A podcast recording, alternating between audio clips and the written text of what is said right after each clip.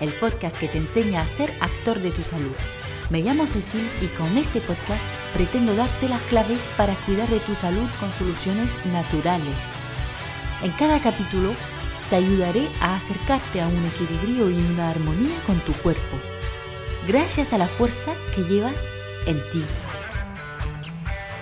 Conocemos mucho el cándida eh, en el caso de los desequilibrios de la flora íntima, pero puede encontrarse también en el sistema digestivo, donde se instala insidiosamente.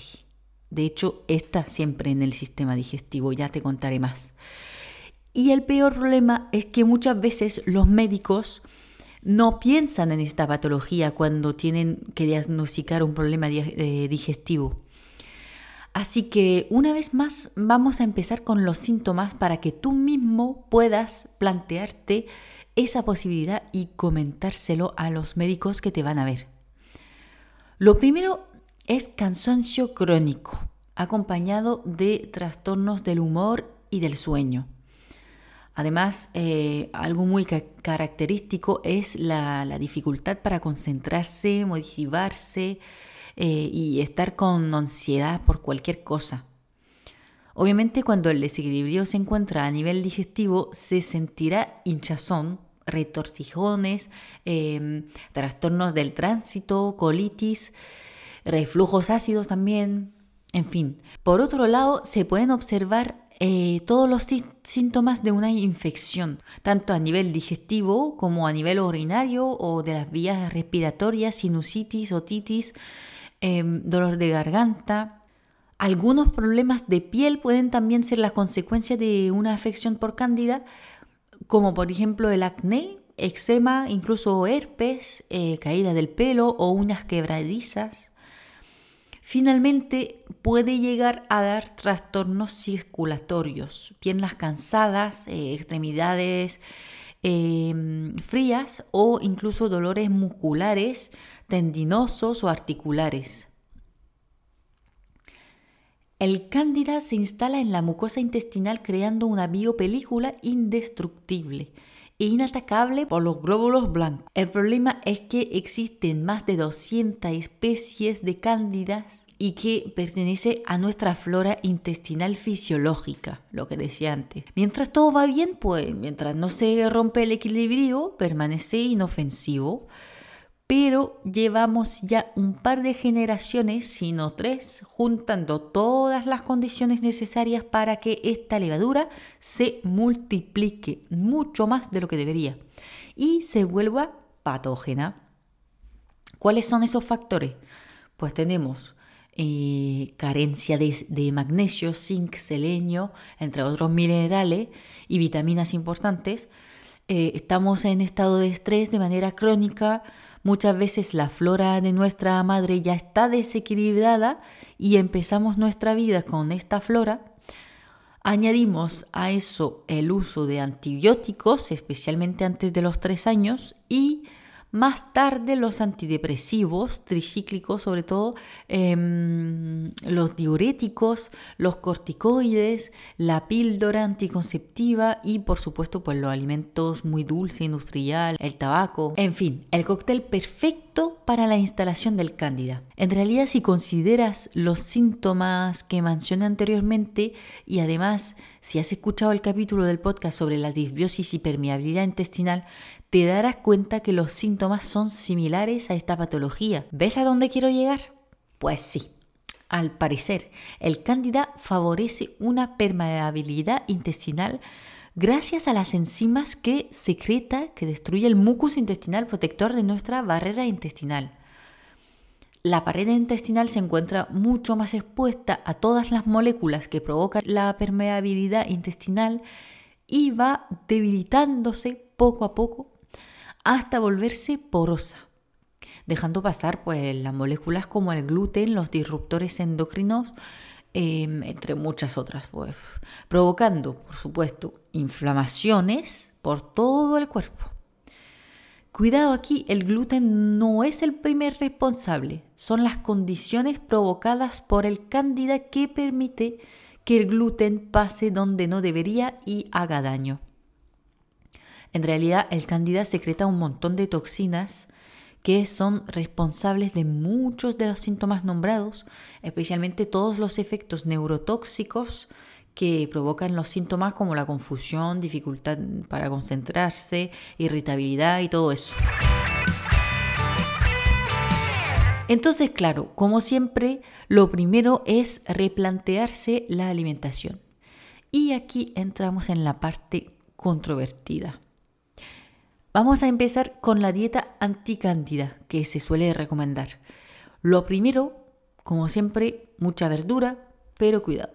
Tienen que ser verduras sin almidón, como por ejemplo el brócoli, los tomates, la lechuga, cebolla, puerro, Luego, algunas frutas, como los cítricos, las aceitunas, los frutos rojos. O sea que buscamos evitar al máximo las fuentes de azúcar, porque el bicho mm, le encanta el azúcar y lo utiliza para alimentarse y desarrollarse cada vez más. Favorecemos también las grasas magras, como el pollo, los huevos, el pescado blanco, eh, las fuentes de buena grasa, como el aguacate, el aceite de coco, el aceite de oliva virgen extra, eh, los cereales sin gluten, como la quinoa, el arroz, el salvado de avena, el saraceno, algunos lácteos, como la mantequilla, el yogur, y los edulcorantes, los edulcorantes sin azúcar, como el stevia y el xilitol, por ejemplo. Ahora pasamos a los alimentos que la dieta anticándida prohíbe, que básicamente son todas las fuentes de azúcar, gluten, alcohol y eh, lácteos que contienen mucha lactosa, porque al final la lactosa también es un azúcar. Em, tenemos pues la fuente de almidón, como las patatas, el maíz, los garbanzos, em, las frutas muy dulces como el plátano, el mango, los higos, la uva. Por supuesto, la carne procesada, eh, los cereales con gluten, los lácteos con, como la leche y los quesos de masa blanda, em, las grasas y aceites procesados, obviamente todo tipo de azúcar simple, que sea el sirope de agave, el sirope de maple o incluso la miel. Em, y finalmente, pues algunas bebidas como el café, el té, bebidas azucaradas, por supuesto, y el alcohol. Bueno, supongo que esta dieta habrá ayudado a muchas personas porque es la que más se aconseja incluso en consulta de naturopatía. Sin embargo, algunos puntos hacen polémica. Lo más importante es el miedo a las frutas. Sí es verdad que los azúcares alimentan al cándida. Hay que hacer una diferencia entre los diferentes tipos de azúcar. La fructosa que contienen la fruta viene asociada con varias sustancias como minerales, antioxidantes, micronutrientes, polifenoles, que son sustancias realmente muy interesantes para luchar contra mm, todo tipo de enfermedades como el candida mismo o incluso el cáncer, de hecho. Además, la fructosa pasa muy rápidamente en el sistema digestivo lo que no le deja tiempo a alimentar el cándida en su camino. Por otro lado, los cereales integrales, eh, con o sin gluten, son demineralizantes y irritantes para la barrera intestinal. O sea que es mucho mejor aportar hidratos de carbono con frutas que con cereales. Por otro lado, y eso es todo un tema, así que solamente haré una frase de resumen, las grasas que llamamos buenas, que son las, poliinsaturadas, omega 3 y 6, también se llaman, en realidad al ser insaturadas son inestables y van por el organismo oxidándose y producen así daños en su camino, mientras que las grasas saturadas, que contiene, eh, por ejemplo, la mantequilla, los lácteos, la yema de los huevos, el aceite de coco, al estar saturadas, no producen ese tipo de daño y podrían ser mucho más beneficiosos para el organismo. Ahora cuidado, concretamente eso no significa que en vez de hincharse con aguacate y pescado azul, hay que hincharse mejor con mantequilla y aceite de coco. Más bien sería limitar el consumo de grasa, porque en la dieta anticándida el problema es que se aconseja comer muy poco hidratos y mucha grasa y proteína, pero resulta que el exceso de grasa no ha demostrado ser lo ideal en muchos casos. Y bueno, la poca grasa que se consume, em, que sea más bien unos gramos de mantequilla, unos huevos y una cucharada de aceite de coco en vez de dos aguacates y tres cucharadas de mantequilla de cacahuete, que lamentablemente es lo que suele pasar, porque nos, nos dicen que hay que quitar el lo hidrato y entonces pues nos hinchamos con la grasa, la crema de cacahuete, ahí a punta pala y no, no está bien en estas cantidades, como todo. Pero no dar la densidad de esta parte del podcast, a mí me encanta el tema y investigar sobre este tipo de controversia, pero intento eh, no ponerme de un lado o del otro. Lo único que me convence a 100% es que hay que individualizar, porque cada persona es diferente. Y lo otro que me convence también a 100% es que la dosis es la que hace el veneno. Para terminar, nombraré algunas terapias de apoyo en el tratamiento del cándida. Tenemos el consumo de probióticos, pero cuidado, no cualquiera. Según las últimas investigaciones, parece que la cepa Lactobacillus acidophilus LA401, apúntalo, es la más interesante para el tratamiento del cándida. Además, los prebióticos, las sustancias que alimentan a los probióticos, tienen propiedades antiinflamatorias y reparadoras de la barrera intestinal. Hay que tener cuidado, sin embargo, para la gente que tiene hinchazón por el primer puerro que se come, eh, tendrá que añadir prebióticos muy poco a poco para no empeorar la inflamación. A nivel del sistema inmune, está debilitado por la presencia del cándida, habrá que apoyarle con dos nutrientes. La glutamina, que ayuda aparte a reparar la barrera intestinal, y el zinc, cofactor enzimático, que más necesitamos todavía si estamos sufriendo de candidiasis.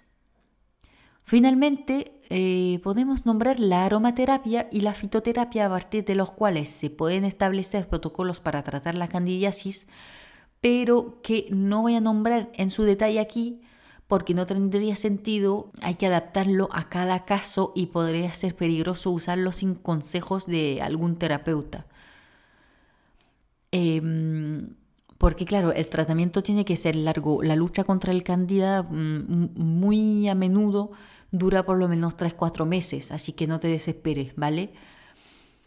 Hoy he querido enfocar los consejos hacia la candidiasis intestinal porque se habla muy poco del tema, pero en el siguiente podcast hablaré más específicamente de cómo tratar naturalmente a la candidiasis íntima que afecta a muchísimas mujeres, por no decir a todas, una vez en nuestra vida por lo menos. Pues muchas gracias por escucharme hoy, espero que te haya quedado más claro el tema. Recuerda que si te ha quedado pues alguna duda, puedes escribirme un comentario por aquí o por Instagram, amanecencia-naturo, donde también encontrarás más contenido de naturopatía y desarrollo personal. Y si te ha gustado el capítulo de hoy, no dudes en dejarme unas estrellitas para apoyar mi trabajo. Además, me sacarás una sonrisa enorme. También puedes compartir una captura de pantalla del podcast en tus redes sociales para ayudarme a comunicar cada vez más sobre la, la salud natural. Y nada, nos vemos en el siguiente capítulo de Cuida tu energía vital.